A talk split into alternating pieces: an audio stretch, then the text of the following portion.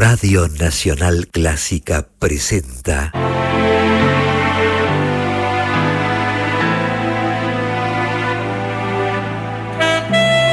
Sonido con sentido. Idea y conducción, Luciano Greenberg.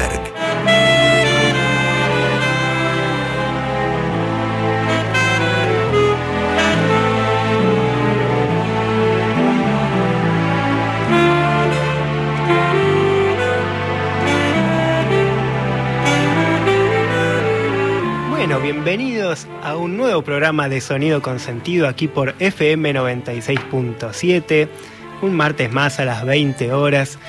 Gracias a Laura Higa en la operación, a Carolina Guevara en la locución. Mi nombre es Luciano Grimberg y también gracias a todos ustedes que están del otro lado escuchando.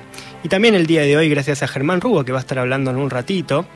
El día de hoy nos toca otra nueva columna de ¿Qué hay de nuevo Bufón? En este caso va a ser la segunda parte de Carmen. Ya hace dos semanas hablamos un poco acerca de Carmen, digamos una primera aproximación filosófica al tema. Y ahora vamos a estar, bueno, siguiendo, eh, hablando acerca de la cuestión de género de Carmen. No sé si recuerdan que hace dos semanas hablamos acerca de, bueno, la muerte de Carmen, ¿no? Y toda esa controversia. Bueno, vamos a seguir hablando un poco de esa cuestión. También vamos a hablar acerca del contexto y también por qué importaría hablar de Carmen ahora, ¿no? en el siglo XXI. ¿Cuál es la importancia eh, o la actualidad de esta ópera como para que se siga hablando, para que se siga interpretando, no solo digamos musicalmente, sino también filosóficamente? Y además de Carmen, que no les adelanto más, ya lo van a escuchar a Germán, vamos a estar haciendo nuestro propio festejo de la primavera, ya que no nos este es el primer programa de la primavera en 2023, luego de, bueno, el Día del Estudiante o el Día de la Primavera que fue la semana pasada. Así que por eso el día de hoy vamos a arrancar escuchando, como no puede ser de otra manera, Primavera porteña de Piazzolla y luego vamos a escuchar más músicas dedicadas a la primavera y vamos a estar también analizando ¿no? aquellas músicas. Vamos a estar escuchando, por ejemplo, músicas de Bill Evans para la primavera, quien tiene incluso un disco eh, llamado You Must Believe in Spring, o sea, deberías o tendrías que creer en la primavera, ¿no? Eh, así que vemos que la importancia de la primavera está también en la música, tanto en el tango como en la música clásica, como en el jazz. Vamos a estar entonces viendo cómo trasciende los géneros la primavera y vamos a arrancar entonces con Primavera porteña de Astor Piazzolla.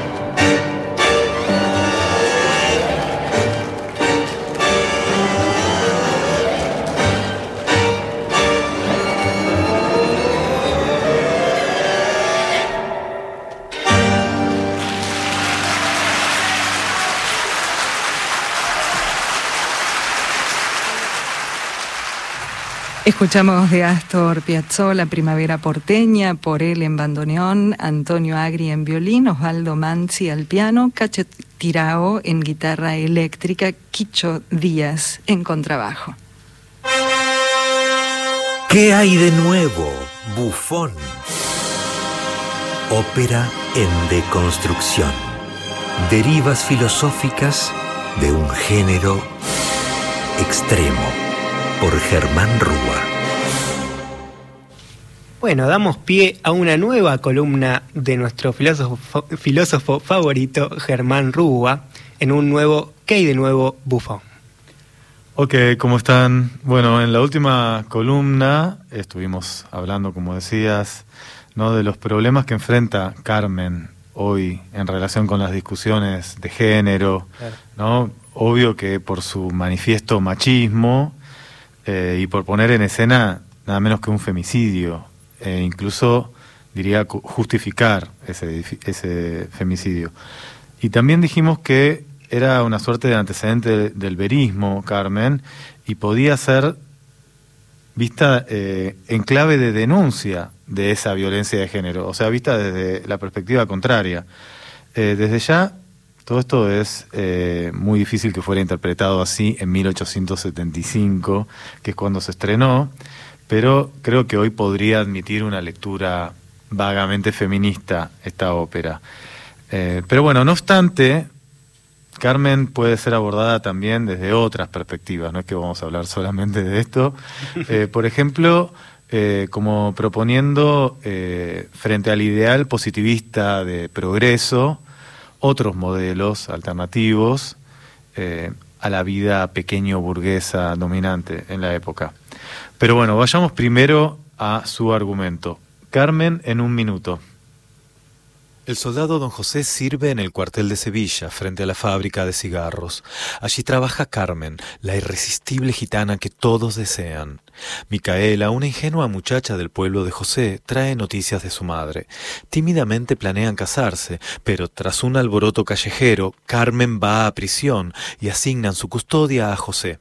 La gitana lo seduce, le promete su amor si la deja escapar. José cae en su hechizo y acepta liberarla. Tras un mes cautivo por el incidente, José se reencuentra con Carmen en un ambiente marginal, de dudosa moral.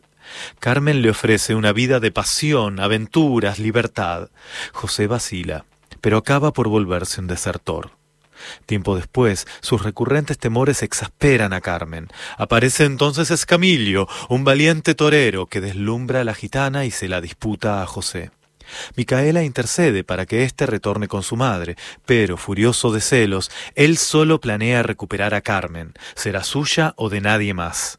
En la plaza de toros la enfrenta. Ella lo rechaza con miedo, pero con orgullo. Entonces, mientras el público viva al matador, don José asesina a Carmen de una certera estocada. Bueno, si atendemos al argumento de Carmen, eh, veremos que su verismo está afectado de cierto exotismo, eh, y eso es algo que me interesa que hablemos, ¿no? Hay una tendencia muy en boga en la cultura europea hacia esto, ¿no? En, la segunda mitad del siglo XIX. El exotismo en la ópera tenía en realidad una larga tradición. Estaba ya presente en las óperas turcas, como se las llamaba, como El rapto en el serrallo de Mozart o la italiana en Argel de Rossini, también en Francia, más cerca en el tiempo, podría verse en La Africana de Meyerbeer o en Los Pescadores de Perlas del propio Bizet. Eh, y también podemos ubicarlo como algo que se extiende a otras artes, como eh, por ejemplo en los paraísos artificiales de Baudelaire o en los cuadros de Gauguin en Tahití. ¿Y cuál es el porqué de esta tendencia al exotismo en la cultura europea? ¿Por qué? Bueno, no se trata de algo casual, ¿no? Eh, surge como una variante, yo diría, sofisticada del romanticismo, que cuestiona este modelo que hablábamos, el modelo de vida pequeño burgués, vinculado al ideal de progreso, de la ciencia positivista y de la moral de la burguesía, que en ese momento, todavía hoy, era dominante. Vamos a hablar un poco de eso, ¿no? Pero pensemos justamente en la ópera misma. Eh, la acción tiene lugar en Sevilla Es una España remota, decadente, preindustrial en el año 1875. Y hay un placer por fantasear cómo será la vida en otros ámbitos, no contaminados por la cultura ilustrada europea. Eh, esa mirada es una mirada eurocéntrica, ¿no? orgullosa, pero que posee también cierta nostalgia por aquello que se perdió con la civilización. Eh, me interesa eso, ¿no? Como destacar ese es el lugar del exotismo, ¿no? Tratar de pensar que hay, eh, los europeos en ese momento están comenzando a sentirse asfixiados por el mundo que ellos mismos crearon. Eh, y en su vida que cada vez está más regulada, es como que no hay sitio para la espontaneidad. Es como volver, digamos, a un momento anterior de la civilización, ¿no? A escapar al menos a ese momento de la civilización. Algo así, ¿no? Justamente los gitanos, ¿no? De algún modo representan esto, ¿no? Son como símbolos de una vida outsider, marginal. De hecho, el término bohemio, que se pone de moda en el siglo XIX, viene de Le Bohème, que son los gitanos que son procedentes de Bohemia, ¿no? Y pasan a tener un lugar destacado en la cultura como una cultura alternativa. Pero eran los gitanos, que siempre fueron perseguidos, pero a la vez son enigmáticos. Don José está aturdido por esa vida fuera de toda norma, y en un momento del tercer acto le dice a Carmen, sos el diablo. Mm. Y ella le responde, sí, soy el diablo. ¿No? Y por eso la vacilación constante, ¿no? Él la ama y la odia a la vez por conmover su mundo, ese mundo tan pequeñito de Don José. Escuchemos esta paradójica declaración de amor en el área de Don José.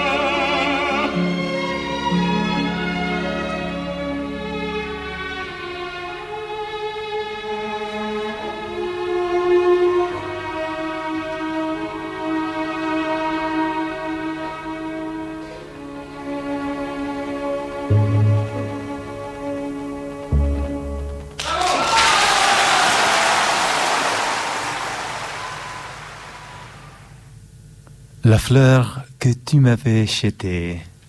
La flor que me tiraste en la prisión, aún marchita, conmigo estuvo. Esta flor mantenía su dulce perfume. De ese perfume me embriagué y en la oscuridad tu rostro veía. Y me encontré maldiciéndote, odiándote y diciendo para mí, ¿por qué el destino quiso que te cruzaras en mi camino? Todo esto es muy rico desde la filosofía, porque Carmen es la tentación, es el pecado, es ese monstruo del que hablábamos la última vez de la filosofía, ¿no? La mujer monstruo, que a don José lo atrae y al mismo tiempo lo repele, porque cuestiona todas las verdades que le enseñaron a respetar. Sartre decía, el infierno son los otros, y esa imagen infernal aplica perfectamente a los gitanos y a Carmen, ¿no? Eh, y en ese sentido, creo que la ópera presenta cercanías con conflictos que se viven hoy. Eh, el positivismo del siglo XXI está en otro lado, quizá, pero está en la digitalización de la vida, su organización algorítmica, y nuestra experiencia vital está cada vez más mediada por aparatos, controlada en términos de corrección política. El menor desliz en las redes sociales puede significarte la cancelación, cuidado. Eh, y frente a eso aparecen una diversidad de discursos alternativos que van del ecologismo a los movimientos antiglobalización, ya sea de izquierda o de los nuevos fascismos, y hay una ambivalencia. Abrazamos la tecnología, pero vemos que nos está limitando cada vez más, un poco como decíamos, del hombre medio europeo del siglo XIX, y surgen voces que añoran un retorno a la naturaleza o a valores como lo mágico, lo místico, la astrología, los orientalismos.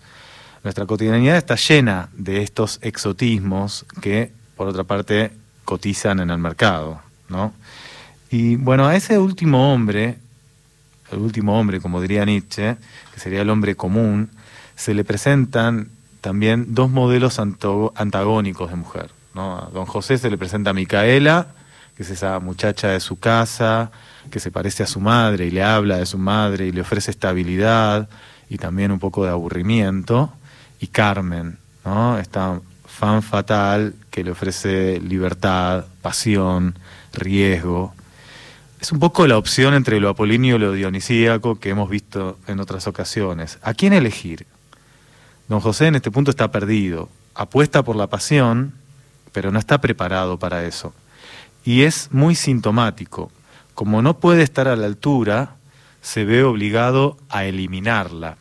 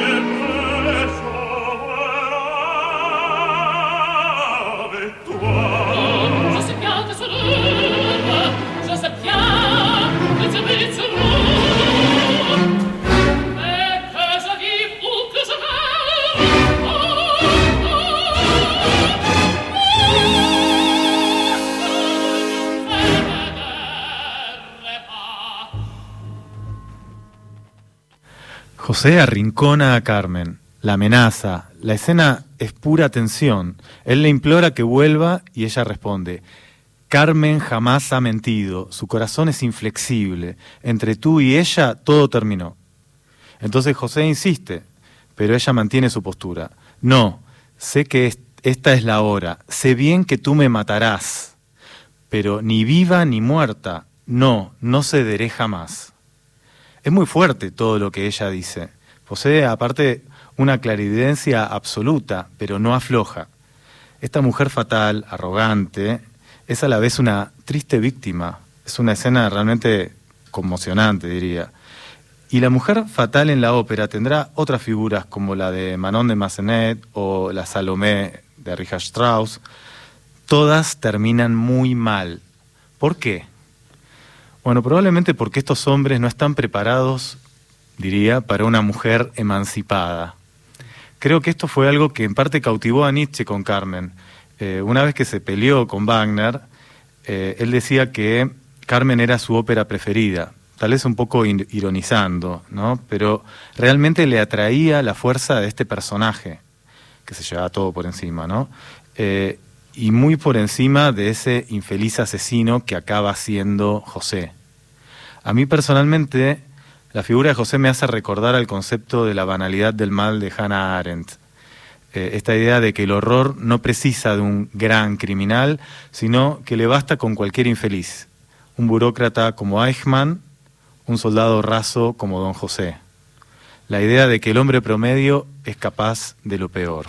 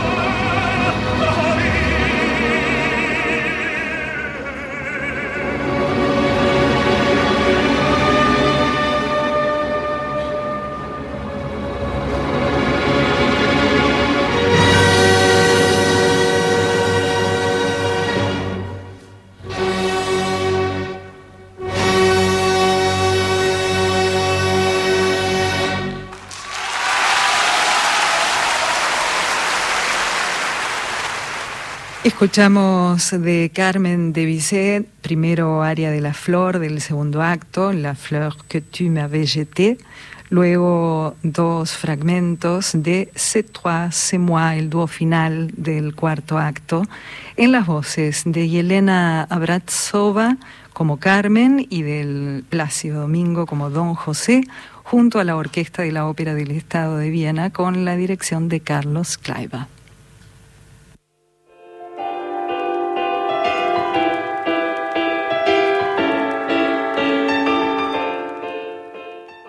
Sonido Consentido los invita a escribirles a través de su mail consentido.clásica.gmail.com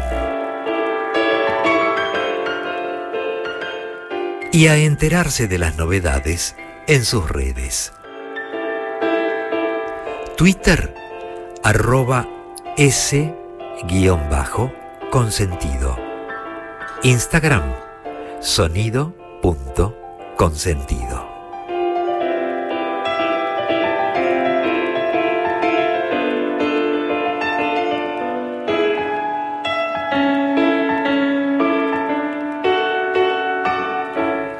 Bueno, seguimos aquí en vivo luego de la columna de Germán Rúa, de la segunda parte de la columna sobre Carmen.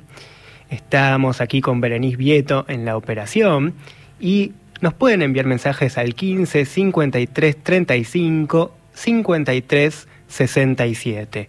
Y ya nos están llegando mensajes porque se ve que los oyentes son usuales y quieren participar de la columna de Germán y del programa en sí mismo. Como por ejemplo aquí Elvio de Valvanera que nos dice, buenas noches, consentidos. Confieso que para mi amigo Fede Nietzsche y para mí también, Carmen es una ópera chiche bombón. Dice, aguante Jorge B, que suponemos que se refiere a Bizet. Y dice, aprende Ricardo Wagner o Ricardo W. Pero bueno, ambos pueden ir a un balotage de muchos más que dos dice Elvio de Valvanera, a quien le enviamos un gran abrazo. Y también nos han llegado otros mensajes. Así es, Teresa dice muchas gracias al filósofo que por fin está dando una clarísima interpretación del verdadero significado de Carmen. Por fin viene alguien a dar una verdadera explicación, ¿no? Interpreto, dice saludos y felicitaciones, Teresa. Adriana de Colegiales dice, hola, buenas noches, excelentes las reflexiones filosóficas sobre la ópera Carmen, también felicita por el programa y por la columna. Y Mabel de Chacarita dice, tan vigente en la actualidad, excelente, aplausos por la explicación de la ópera. Bueno, muchísimas gracias a todos que nos pueden seguir escribiendo al 15 53 35 53 67 y luego los vamos a seguir leyendo. Pero ahora vamos a seguir con el festejo primaveral que tenemos el día de hoy en Sonido Consentido. Arrancamos escuchando un tango, Primavera Porteña, de Astor Piazzolla, y ahora vamos a escuchar un jazz, es raro decirle un jazz, ¿no? Pero bueno, un estándar de jazz, que es Joy Spring, que vendría a ser algo así como alegría primaveral, suponemos, y que justamente cuenta la historia que Clifford Brown le decía así a su primera esposa, la nombraba así, le decía, sos mi alegría primaveral, ¿no? Una cosa así. Y bueno, justamente como habla de la primavera, vamos a arrancar este camino primaveral por el jazz con Clifford Brown y Max Roach.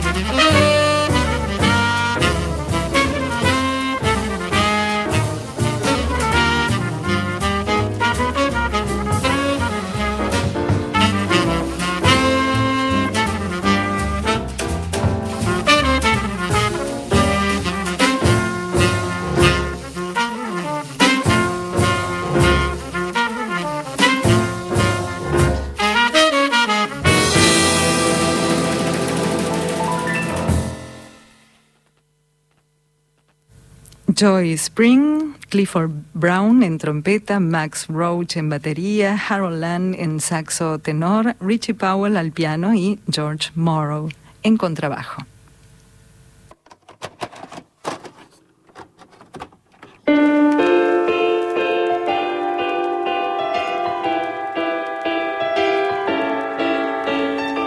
Bueno, seguimos aquí en vivo, luego de escuchar esta alegría primaveral.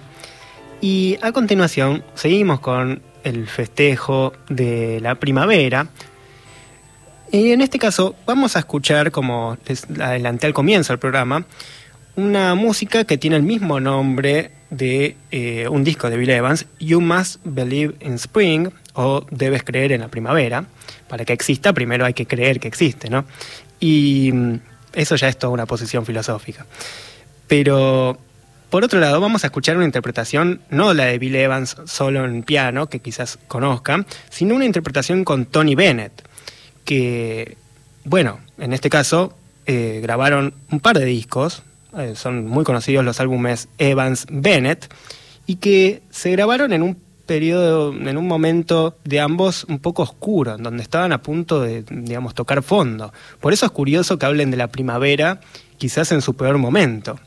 Para que sepan un poco de contexto, al cabo de unos años, eh, Tony Bennett, eh, su carrera ya estaba un poco tambaleándose a la edad de 51 años, luego pensar no todo lo que le quedó, más de 40 años de carrera, pero en ese momento estaba como tambaleándose y veía también como su propio sello discográfico quebraba.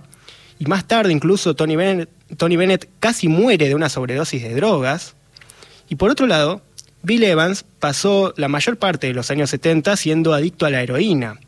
Primero abandonaba el hábito, luego volvía a consumir, luego volvía a dejarlo, luego se volvía adicto a la cocaína, etc. Estaba en un momento tremendo. Y además, la compañera de toda la vida de Bill Evans, Elaine Schultz, cometió un suicidio espantoso unos años antes cuando Bill Evans le dijo que amaba a otra persona. O sea, era un momento de la vida de Bill Evans eh, absolutamente espantoso. Incluso después de este álbum, el trío de Bill Evans se separó, su hermano se suicidó después de una lucha que tuvo contra la esquizofrenia. Y, eh, sin embargo, Tony Bennett, como sabemos, retomó su carrera, ¿no? Luego en los años 90. En cambio, Bill Evans murió unos años después de esta grabación también justamente por su lucha con las drogas. Bueno, lo interesante es que esta canción trata sobre la esperanza de que las cosas mejoren. Cuando la vida es más oscura, cuando es más difícil creer, acá hay una exhortación a creer en la primavera y en el amor. Y existe la implicación de que es posible que no llegue nunca la primavera. Incluso podríamos decir aquí que a Bill Evans mucho no le llegó, a Tony Bennett sí pudo retomar el envión. Y esto creo que se escucha también un poco en la música. Se escucha en la voz de Tony Bennett, que no es la usual, es una voz más fría, más que se escucha que hay algo ahí luchando. Y también en los acordes de Evans, que como siempre suelen ser un poco densos y oscuros. Como digo, llegó la primavera luego para Tony Bennett, pero no tanto para Bill Evans luego. Y la letra de la música dice, así que en un mundo de nieve, donde las cosas van y vienen, donde no podés estar seguro de lo que sabés, debes creer en la primavera y el amor. El secreto de una rosa es simplemente que sabe que debe creer en la primavera.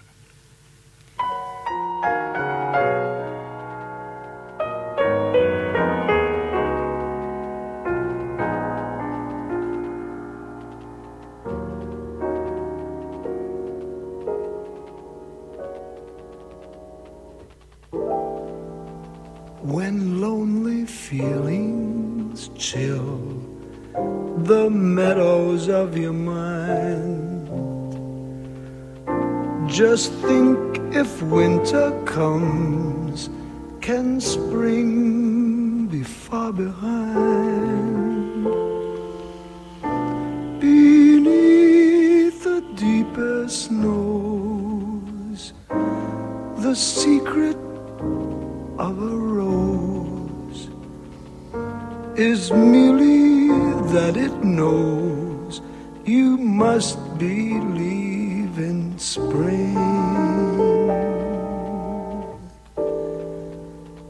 Just as a tree is sure its leaves will reappear. It knows its emptiness is just a time of year.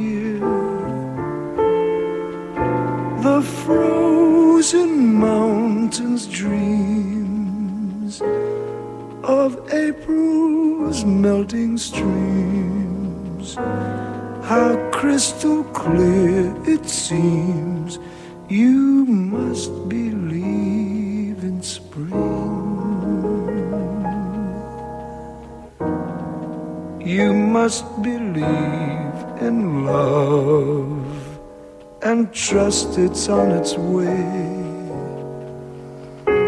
Just as a sleeping rose awaits the kiss of May. So, in a world of snow, of things that come and go, where what you think you know, you can't be certain of. You must believe in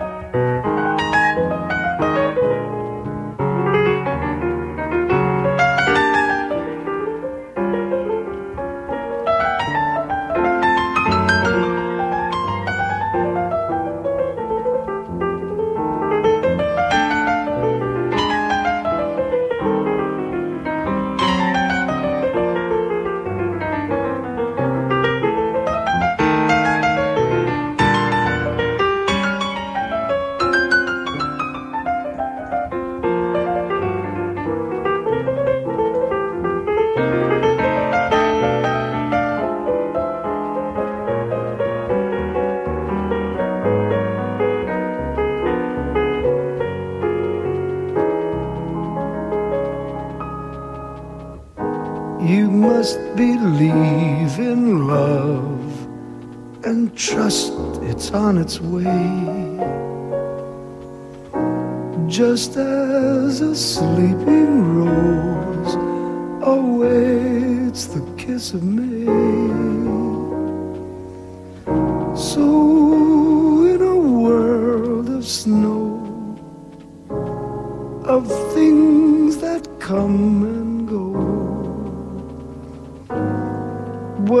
What you think you know, you can't be certain of.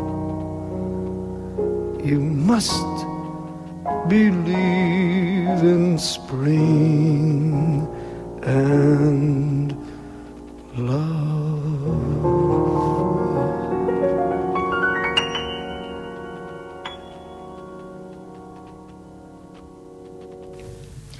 Escuchamos You Must Believe in Spring, Debes Creer en la Primavera, en la voz de Tony Bennett, junto a Bill Evans al piano.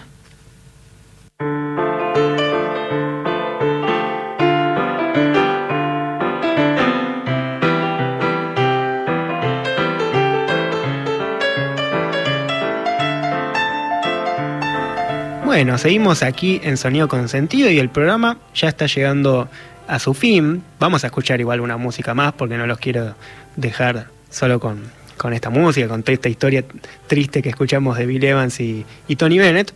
Pero bueno, creo que tiene un sentido, ¿no? Que, que en ese momento hablen acerca de creer en la primavera. Porque uno cree en la primavera cuando es invierno, no cuando es primavera. Cuando es primavera no, no hay nada para qué creer, ya está ahí, ¿no? Y nos están llegando mensajes a nuestro WhatsApp. Así es, Lidia Subizarreta escribió hace un rato, decía, muy bueno cómo están encarando este drama de Carmen, ¿eh? cuando estaba la columna de Germán Rúa. La música, una belleza. También eh, volvió a escribir Elvio de Valvanera, dice apasionante el nivel reflexivo del filósofo invitado y el del filósofo estable, de sonidos consentidos, a propósito de Carmen y del significado de la primavera, en la que podemos y quizás debemos seguir creyendo aún frente a los fríos peligros que anuncian histriónicos personajes en boga que amenazan a la cultura, dice Elvio. Ah, bueno. Y también escribió María, dice, no me gusta lo que está sonando ahora, pero el programa está buenísimo. Bueno, muy bien. Sí, estoy de acuerdo. Hay veces que uno no le puede gustar. Porque en el programa vemos ya tango, música clásica. Si, si les gustan las tres cosas es un poco sospechoso. Eh, así que es importante que haya algo que moleste y, y que haya un poco de contraste. Para que haya un poco de primavera tiene que haber el contraste. Y ya está terminando el programa, un programa que no sería posible sin Germán Rúa, quien han elogiado muchísimos mensajes, así que hizo muy bien su trabajo el día de hoy, y a quien le agradecemos por su columna de Key de Nuevo Bufón, también a Carolina Guevara en la locución, a Berenice Vieto en la operación, y a continuación vamos a escuchar La primavera está acá, llegó la primavera, Spring is here, vamos a escuchar la versión de Ella Fitzgerald, y que tiene unos arreglos bellísimos de Buddy Breckman, que bueno, ya van a ver cuando arranque, van a decir quién hizo el arreglo, bueno, aquí se los digo, que tiene todo un arreglo orquestal hermoso y eh, la próxima quizás escucharemos una versión que tiene también Bill Evans, que tiene también Tony Bennett acerca de esta música. La primavera está acá. Les mando un abrazo y nos vemos el próximo martes a las 20 horas.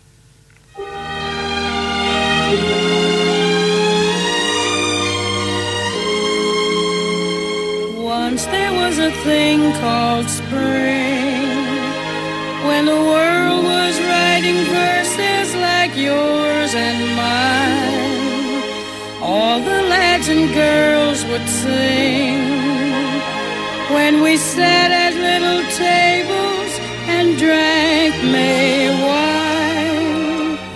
Now April, May, and June are sadly out of tune. Life has stuck the pin in the bone. Spring is here. Why doesn't my heart go dancing?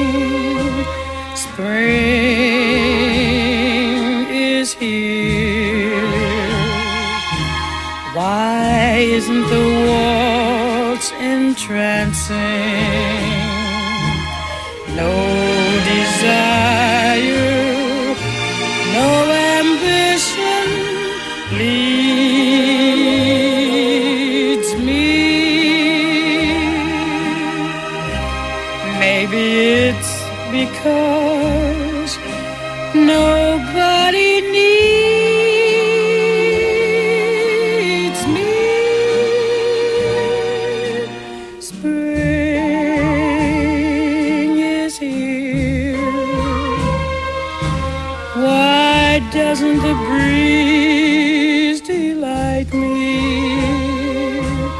Stars